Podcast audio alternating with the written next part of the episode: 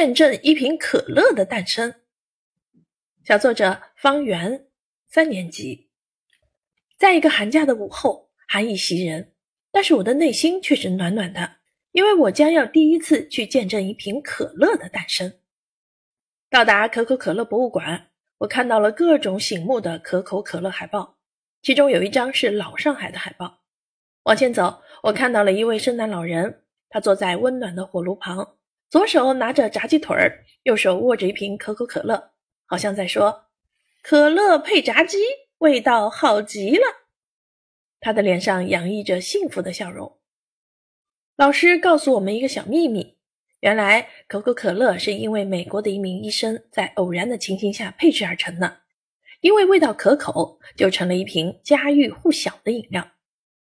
接下来将揭晓一瓶可口可乐的诞生。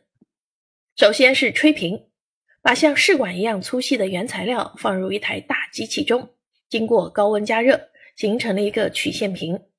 其次是清洗，把空瓶放在流水线中进行自动清洗，经过清洗，瓶子干净透亮。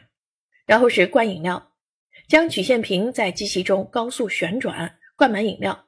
接着是封盖。瓶子经过一台机器的同时盖上盖子，接下来是贴标签。经过流水线，机器会在瓶身位置贴上标签。再接着是打码，饮料瓶子会经过一个像方盒一样的机器，机器不停闪动，会自动在瓶子上印上保质期。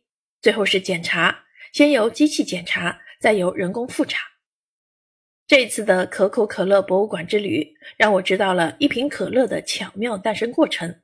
也感受到了一瓶小小可乐凝聚了人们的智慧和汗水。